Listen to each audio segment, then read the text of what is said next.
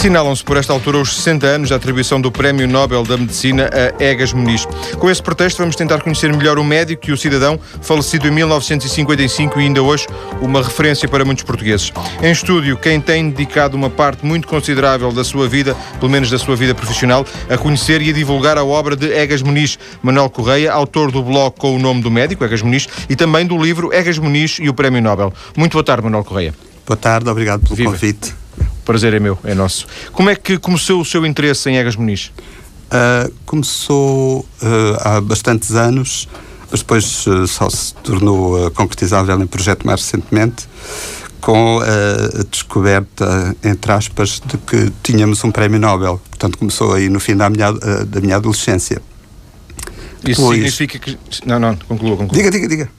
Eu ia dizer, portanto, já, já, já lá vão, apesar de tudo, alguns anos, não é? Vão, vão muitos anos, será? Foi para aí nos, nos anos 70. Uh, de repente houve alguém que me perguntou sabias que havia um prémio Nobel em Portugal e eu não sabia e foi essa ignorância que acabou por ser uh, o digamos o, o estímulo para, para mais tarde quando concluí a licenciatura de Sociologia ao uh, dedicar-me às questões da ciência e democracia, uh, ciência e, e, relação com a sociedade, uh, a perceber-me de que, curiosamente, havia bastante coisas escritas sobre o Egas Muniz, mas não suficientemente esclarecedoras e algumas parciais. Havia um, um contraste interessante entre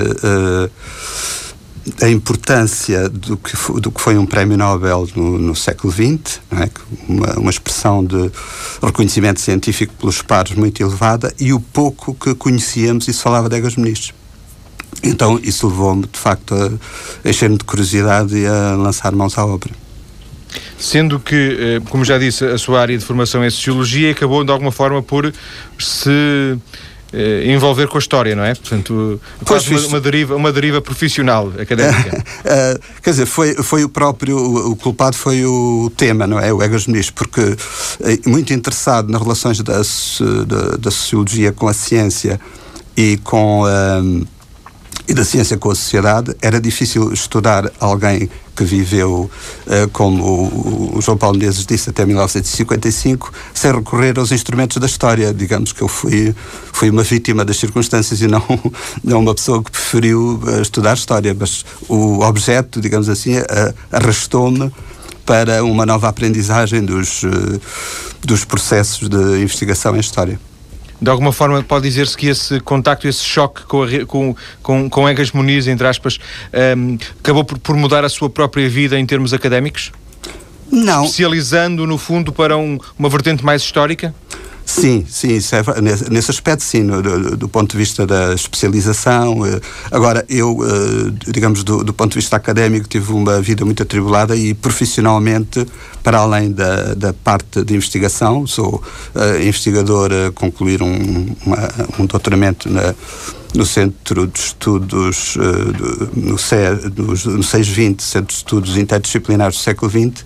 Para além disso, do, do, ponto de vista profissional, faço outras coisas, não é? Não, não sou um académico Uh, típico. No sentido é? clássico, no não é? No sentido clássico, exato. Já agora, este, este, doutoramento tem alguma coisa direta ou indiretamente a ver com Egas Muniz? Tem tudo, tem tudo. Chama-se Egas Muniz uh, Representação, Saber e Poder e tenta dar conta exatamente de duas grandes áreas que para mim há anos foram novidade e que, uh, do meu ponto de vista, importava desenvolver.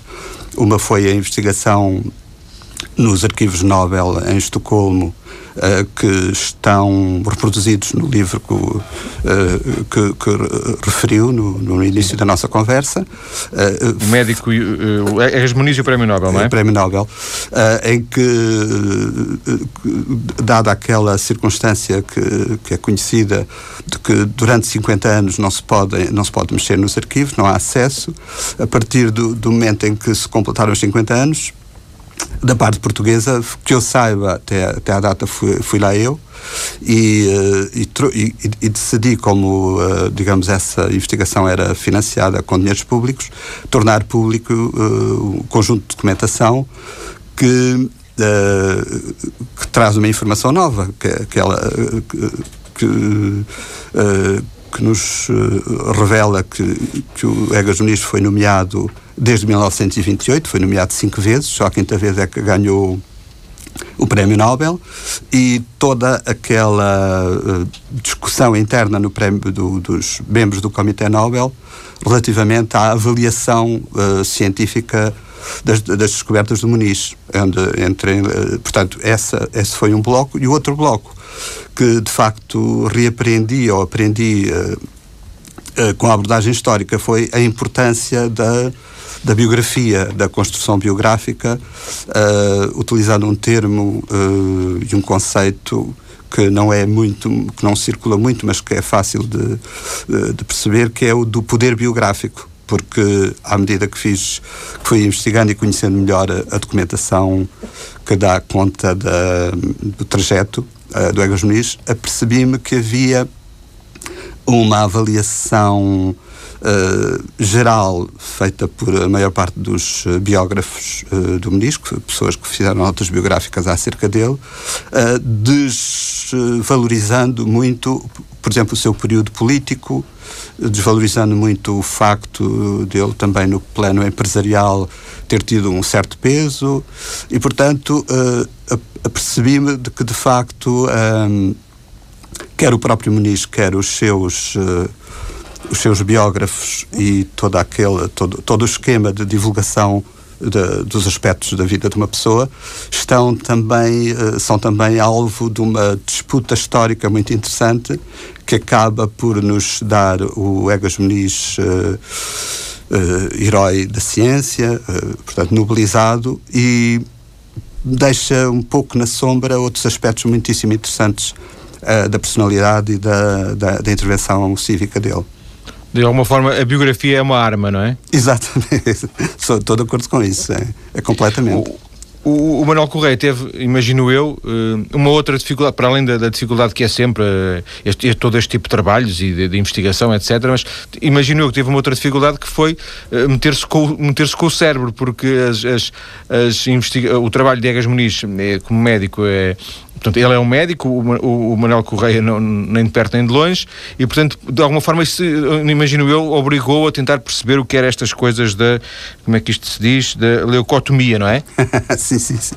Hoje o Manuel Correia já, já, sabe um bocadinho do, cérebro eh, por conta do Egas Muniz. Quer dizer, eu tenho a mania que sei, sendo, sendo certo que uh, essas questões mais, uh, digamos, mais específicas deixo uh, com, com a devida vénia aos neurologistas a, que a minha, a minha uh, digamos, a minha diligência é mais a de numa perspectiva histórica inclusiva, não deixar, não tomar partido e não deixar de fora uh, o, o, que, o discurso pró e contra uh, de, relativamente à leucotomia e outros aspectos da neurologia. Mas ainda uh, assim teve que compreender o que, o que é, de que é que estamos a falar, não é? Sim, sim, tentei, claro, é evidente. Pois foi, uh, aliás, foi uma coisa que eu fiz com paixão, é uma, fazia parte, digamos que desse ponto de vista também, como disse ainda há pouco, o objeto, digamos que eu escolhi é muito estimulante porque convida-nos a, a, compreender melhor outras áreas do conhecimento e, e desse ponto de vista, digamos que lucrei bastante. Hoje eh, é impressão minha ou não há muita gente. Uh, Corrija-me à vontade se eu, se eu, estiver enganado, mas tanto quanto eu percebi por, por, aquilo que foi lendo, o pouco que foi lendo, não há muita gente interessada em uh, conhecer, uh, ou dar a conhecer Egas Muniz. Uh, eu não, não, não sei bem. A impressão que eu tenho é, é, uma impressão, digamos que tem o mesmo nível de categoria que da sua. É uma impressão. É, não, vou-lhe dar a impressão que eu tenho, que eu acho que é semelhante à sua, uh, só com uma pequena, uh, com uma pequena adenda.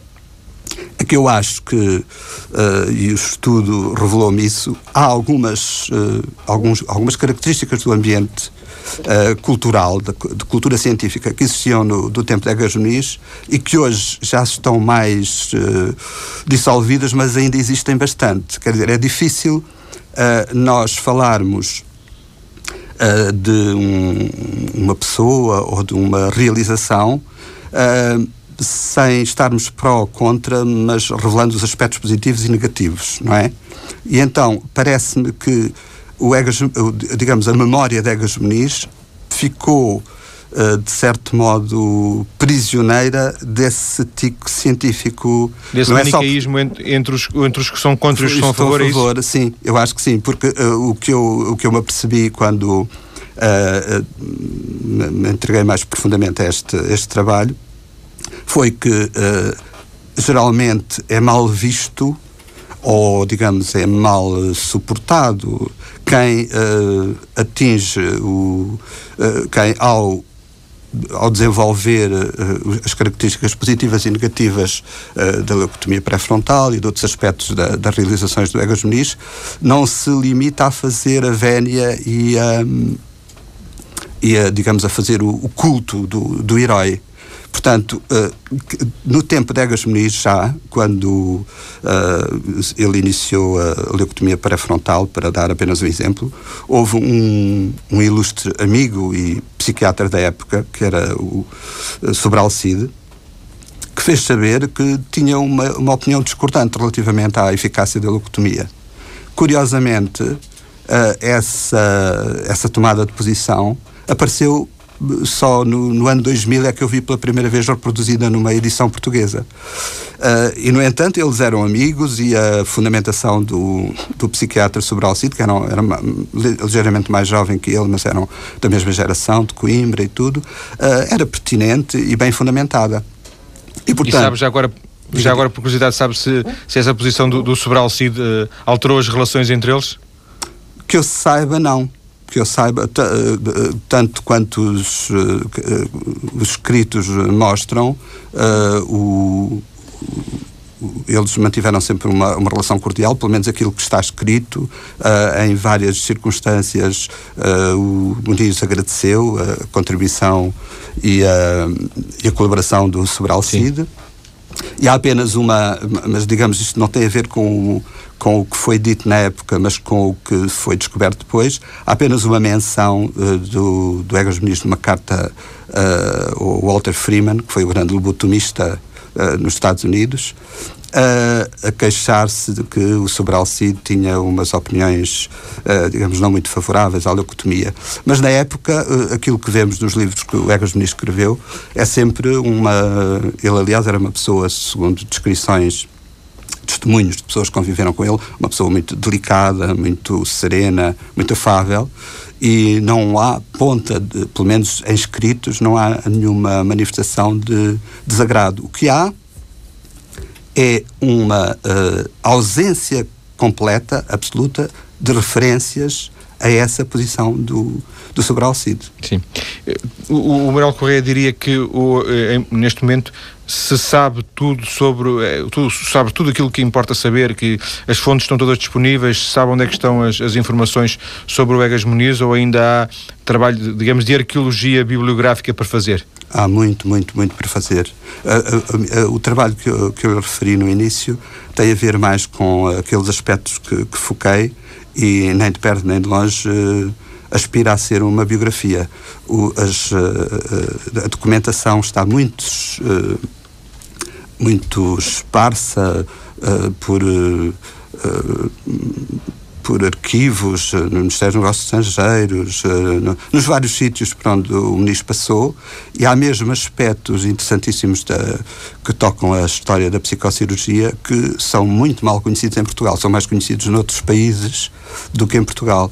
Uh, por causa do, desta tradição de fechamento, de, de, um, dificult, de, dificultar o acesso às fontes. Eu acho, para responder à sua pergunta, que estamos muito, muito, muito aquém de ter um conhecimento sistematizado de toda a documentação que pode ser interessante para conhecer o Muniz, a época e as relações entre ele e os, uh, os seus pares, etc. Estamos muito, muito uh, no, no princípio.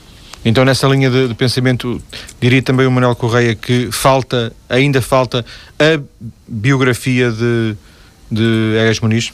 Ah, sem dúvida, sem dúvida. Não conheço nenhuma biografia com pretensão de ser mais ou menos exaustiva. Sei apenas de uma referência que li já várias vezes de uma pessoa, um, de um neurologista português célebre que por via do por via familiar o pai trabalhou na equipa do Egas Muniz que é o João Lobo Antunes uh, em vários escritos já como que prometeu ou deixou entender que está a pensar fazer, etc. Isso era era, digamos, ouro sobre azul, porque é uma pessoa bem posicionada e era bom que houvesse uma contribuição vinda da própria área da neurologia. Agora, eh, uma, uma biografia uh, digna desse nome, bem estruturada e tal, até à data não, não, não conheço nenhuma. Não passa pelos seus planos? Uh, quer dizer, não, passa de imediato, condicionalmente, eu gostava, digamos, Sim. de colaborar, dada... Tendencialmente dada a minha, digamos, a minha hum, inclinação digamos que se acentuou com o estudo de Egas Muniz, eu gostaria de participar numa, num trabalho ou numa equipa, de uma, no, construindo uma biografia a sério, uh, mas com o estado atual das dificuldades de acesso às fontes e com, as, uh, com os obstáculos que numa investigação muito menos ambiciosa uh, detetei, teria, digamos, estaria se esses obstáculos pudessem ser superados. Mas agora que obstáculos? Estamos a falar de. Hoje em dia, imagino que todos, todos os arquivos estejam abertos. Não, não. Sobretudo os, os arquivos que estão, uh, que estão relacionados com, um, com as. Uh, com a psicocirurgia, com as leucotomias, uh, estão muito longe de estar abertos, até desconhece bastante a atividade. Uh, aqui, para lhe dar apenas um exemplo muito rápido, recentemente uh, soube, houve um, um amigo meu, o Augusto Motinho Borges, e o padre Ars Gameiro, que trabalharam que trabalham no, na Ordem Hospitaleira de São João de, São João de Deus, e que me facultaram o acesso aos arquivos uh, dos, dos irmãos de São João de Deus que administravam a Casa de Saúde do Telhal, que funcionava na época do Muniz como uma casa de saúde também de apoio aos eh, militares do Exército e tinha uma vocação virada, portanto, para os tratamentos psiquiátricos.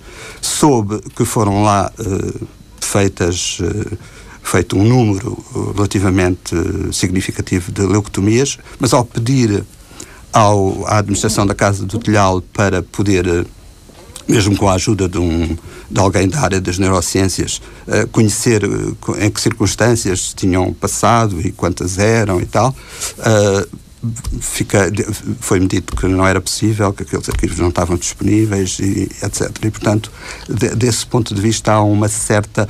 Uh, repare que eu não estou a dizer que isto uh, tem a ver com uma deliberação, eu acho que tem a ver com uma cultura, uma cultura que. Do sigilo, ainda, uma cultura do sigilo, porventura. Sim, que nós ainda encontramos também mais, cada vez mais dissolvida e diluída, mas na nossa administração pública, não é? Uh, porque, digamos, aquele, aquele peso de que as pessoas que vêm de fora, entre aspas, não têm não têm o direito ou desconfia-se de, das motivações da sua curiosidade relativamente a algo que está do lado de dentro, que pertence à instituição, uh, já está bastante mais dissolvido do que antes do 25 de Abril, mas ainda pesa bastante. Mas ainda é preciso fazer algumas pequenas revoluções. Sim, Manuel uh, Correia, vamos continuar a nossa conversa daqui a alguns minutos. Uh, vamos ter a segunda parte uh, cheia de Egas Muniz. Vamos falar do, do, do cirurgião, vamos falar do, também do cidadão, do político. Vamos continuar a conhecer Egas Muniz até já.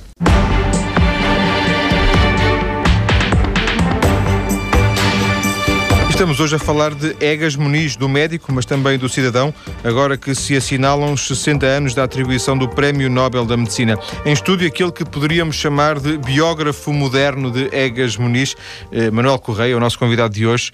Eh, ele que, como ouvimos ao longo da, da, conversa na primeira parte, tem feito trabalho ao longo do, destes últimos anos para conhecer, para dar a conhecer melhor também Egas Muniz e, como também terminamos a conversa na primeira parte, teria esse objetivo de ajudar ajudar a construir a, biografia que falta de Egas Muniz. Curioso, Manuel Correia, é que, segundo julgo saber, julgo não ter lido mal, Egas Muniz não se chamava Egas Muniz. Uh, chamava-se chamava-se Egas Muniz, uh, apesar de nem todos os membros da família, ele era António Caetano, António Caetano de Abreu Freire e o, e o padrinho que era abade de Pardelhó, o, o tio, o tio, tio que também foi padrinho, uh, convenceu-se a dada altura de que uh, a família dele, uh, Fidalga, era descendente do, do aio do, do, do, aio do, do Afonso Henriques, salver foi o segundo aio do Dom Afonso Henriques. Uh, naquele ambiente uh, finissecular em que uh, quando, quando, aparecem as crises de identidade as culturas se agarram bastante às raízes aconteceu, aconteceram várias, vários episódios desses e neste caso concreto o tio Abade ao convencer-se de que isso era verdade batizou o mesmo com António Caetano de Abreu Freire Egas Muniz Uh, não tendo feito o mesmo aos primeiros, aos seus primeiros irmãos, mas uh, tornando oficial, uh, digamos, o, o, nome de Egas Muniz. O... Então ele foi o primeiro após a revelação.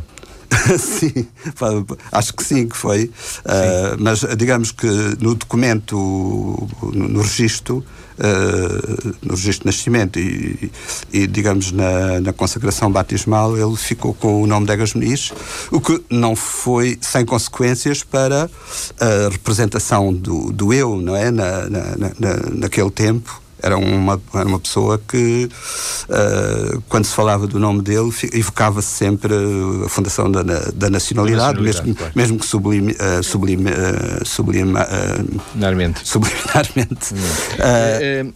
E lhe perguntar, há algum tipo de, de, trabalho feito no sentido de perceber se, não, vale o que vale, mas se ele realmente se, se haveria essa, essa linhagem? Não conheço, digamos, os, os as abordagens que eu conheço de medieval, medievalistas, eh, medieval, medievalistas célebres uh, e com algum reconhecimento em Portugal, dizem que é muito difícil uh, traçar uma, digamos, uma, um ascendente genealógico tão, tão longe, não é? Uh, não conheço nada de sério. Sim, Havia, sim. Ele, ele próprio, Egas Muniz, diz salver numa num dos seus escritos de, de caráter autobiográfico uh, qualquer coisa como a minha família, ou havia na minha família quem tivesse prosápias de fidalguia, e daí a escolha deste nome.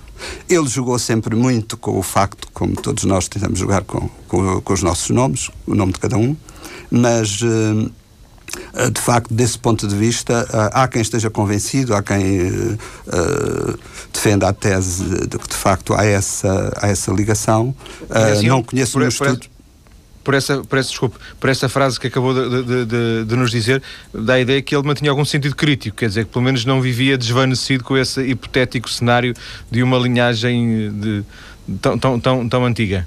Claro, ele era, era uma pessoa grande, uh, com, com uma grande erudição de contexto. É um, é um homem que vem do, do, tempo da monarquia constitucional, ainda foi membro do Partido Progressista, um dos dois partidos uh, do rotativismo monárquico, e depois uh, entrou em dissidência, aproximou-se dos republicanos, depois entrou em dissidência com os republicanos, pelo menos com o Partido Afonso Costa. Ele era um, uma, com o Partido Afonso Costa e depois acabou por fundar um partido próprio que se dissolveu no Partido Sidonista, na altura em que fez parte do governo do Sidónio. Era uma pessoa Pais, com, sim, sim, a ditadura do Sidónio Pais. E, e portanto, ele era, uh, tinha uma certa visão equilibrada do que é que, uh, apesar de, vive, de, ter um porte, segundo dizem as testemunhas da época, de delicadeza e elegância que, que, que, digamos que denunciava uma certa, um certo pendor aristocrático, ele uh, tinha sido um, um militante republicano uh, e, portanto, naquela altura, naquela altura era, digamos, era hum, não era tão valorizado como anteriormente o facto de se ter e de se viver sem eh, recuo crítico a, a pertença à aristocracia. E ele fazia isso muito bem, fazia exatamente esta, esta frase de, das prosápias de fidalguia, uh, como reparou, fazem, fazem dão, dão exatamente esse estado de, de, sentido do equilíbrio crítico e de conhecimento de do contexto. De alguma distância. Esta faceta de político nele foi, foi uma aventura uh, passageira ou uh, coincidir se calhar com a juventude ou era alguma coisa estruturada na vida dele?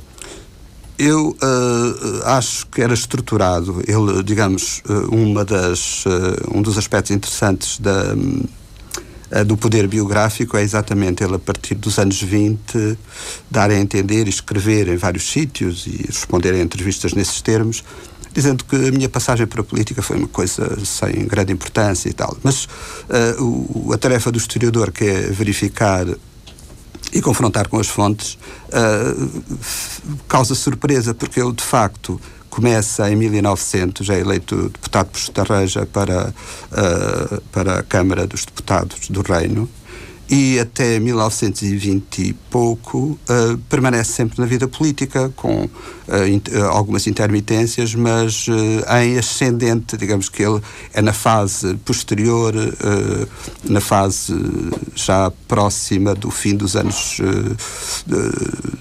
18, ele, entre 17 e 18, tem um pico de atividade enorme, tendo, tendo durante cerca de 20 anos uma atividade política intensa, uh, em, alguns, uh, em alguns momentos com altas responsabilidades de Estado, etc. Portanto, 20 anos, uh, como deve calcular, é, é, algo na vida de uma pessoa que viveu Sim, 80, é cerca de, uh, de um quarto da vida. E, portanto, é interessante que ele e alguns dos seus próximos e, e outras pessoas que escreveram notas biográficas sobre ele tenham alinhado na, na digamos, na avaliação uh, da sua carreira política uh, aceitando minimizá-la. Eu, pelo contrário, acho que de tudo o que li e estudei até hoje é extraordinariamente reveladora das uh, crises porque a monarquia constitucional e depois a república passam. Ele é um ator de primeiro plano, sobretudo na fase em que uh, o regime republicano se começa a esmoronar e a, a dividir por dentro, e uh, será muito difícil eh, nós compreendermos o que se passou naqueles anos, quer no fim da monarquia constitucional, quer depois na, durante a República, sem uh, perceber eh, o papel que, que, que, o Egas, que o Egas Muniz e outros políticos eh, mais moderados e conservadores que alinhavam com ele tiveram. Uh, portanto, como, como vê, parte-se de uma tese que é do próprio Egas Muniz de que teve pouca importância a, a, a sua passagem pela política, Mas, para a tese contrária de que é bastante revelador estudar a história e percebendo o Egas Muniz como ator histórico. Vamos agora à parte, à parte médica, uh, digamos, que é, que é, o grosso da vida do, do Egas Muniz. Um, ele é, é, apontado como tendo sido o precursor, o, aquele que desenvolveu uma técnica de, de intervenção no cérebro, a tal leucotomia pré-frontal, que muitas vezes aparece aquela expressão de lobotomia, etc que, hoje é uma, é, tem muitos críticos, hoje aparecem muitas eh, afirmações eh, críticas. Já na altura isto era, era, era polémico? Sim, sim uh, aquilo que foi dado a conhecer. Há pouco disse-nos que o Sobral Cid uh, discordava, mas uma coisa é discordar, outra coisa é, é, é, é ver antagonismo. Uh, sim, quer dizer, se, nós, se nós nos situarmos, imaginarmos ou tentarmos reconstituir com toda a falibilidade que isso implica a comunidade científica uh, no, no, no, século, no princípio do século XX, uh, damos com muitas clausuras, muitas portas fechadas, muitos chefes de, uh, digamos, de, de, equipas de investigação num ambiente muito, muito debilitado pela, pelas políticas públicas do, do, do Estado Novo, não é? do, do, de Oliveira Salazar e companhia, uh, e portanto digamos que o, o, debate político, se nós uh, compararmos uh, o que se faz hoje em termos de discussão entre cientistas com o que se fazia naquela altura, passamos, digamos, de uma, de uma situação de fechamento e de quase impossibilidade de pôr em causa as figuras cimeiras de uma determinada equipa de investigação para uh, um certo debate mais democratizado. Uh, por exemplo, há um congresso anual hoje uh, no, na Europa, que é um congresso anual em que a base estrutural dos painéis é constituída por, por cientistas que estão a favor ou contra uma determinada uh, interpretação uh, ou com uma determinada sim. tese e digamos que a discussão dos painéis parte exatamente daí. Naquela altura, com a, com a grande influência positivista, com a, o convencimento de que havia apenas uma, uma forma única de chegar à, à, à verdade e à realidade, etc., isso não, não sucedia. E então, o que se passava é que. Uh, os resultados das eh, leucotomias uh, ainda, ainda há poucos dias, há dois ou três dias, uh, veio um artigo no Diário Notícias em que o, professor Alexandre Castro Caldas, que é um neurologista também nomeada, fazia uma, uma síntese contrariando aqueles que combatem a leucotomia, não não reconhecendo que o que houve de melhor na leucotomia foi a parte da ousadia de mexer no cérebro e não propriamente os uh, resultados uh, terapêuticos, resultados os clínicos. Resultados em concreto, sim. Os resultados, resultados em concreto. concreto. Desde o início uh, era evidente Uh, nos primeiros escritos até do, do, do Egas Muniz e de alguns membros da sua equipa, que os resultados eram muito incertos os resultados eram muito incertos e nunca houve uh, grande consenso em torno da leucotomia.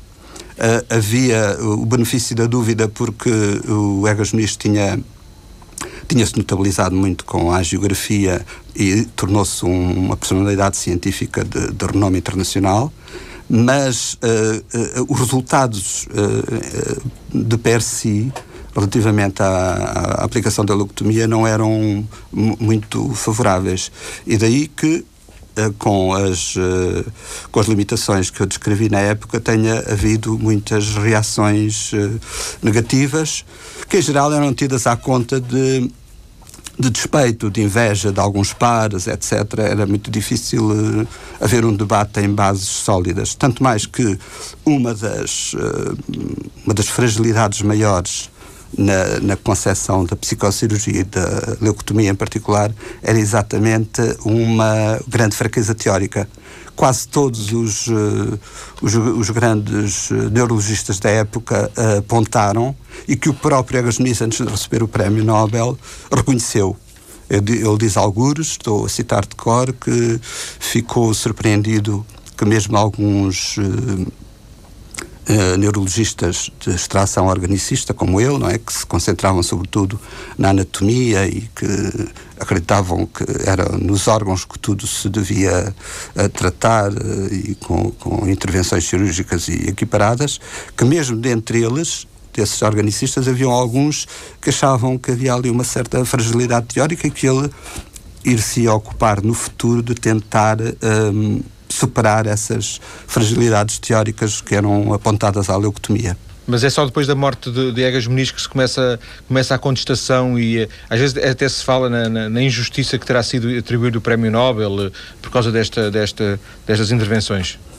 Uh, sim, a injustiça, a injustiça uh, eu creio que houve porque, uh, digamos que hum, ao, ao ler-se as avaliações que foram feitas pelos, uh, pelos membros do Comitê Nobel, nota-se que há ali uma série de fatores extracientíficos que põem em confronto uh, a angiografia com a ventriculografia do, de um americano, Walter Dandy, uh, servindo-se dessa comparação como pretexto para nunca dar o prémio Nobel Egas Muniz pela angiografia.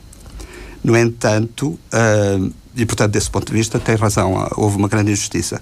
Relativamente às. Uh, àquilo que era conhecido no mundo ocidental, relativamente à prática da leucotomia e da forma, uh, digamos, derivada que teve noutras zonas do globo, que se chamaram, que se chamou lobotomia, que era, digamos, o método utilizado por Walter Freeman e outros.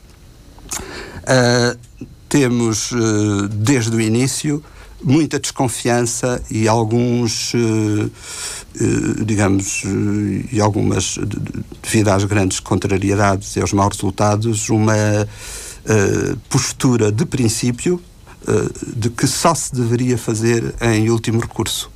Há, aliás, um, uma série de, de documentos interessantes das clínicas de ponta nos Estados Unidos, em que a leucotomia e depois a lobotomia foi aceite, dada a grande curiosidade e a grande falta de terapêuticas para tratar as doenças mentais, mas face aos resultados rapidamente decidiram que uh, só em última instância, só em último uh, caso, uh, fariam essas intervenções. isto tem a ver com a inexistência nessa, nessa época dos, dos psicotrópicos, digamos, das, das dos produtos farmacológicos para uh, depressão e para instabilidade, etc. E de facto nós notamos que à medida que os, uh, os antidepressivos uh, e, e, e, os psicotrópicos entram na prática clínica psiquiátrica, a prática da leucotomia desce em flecha.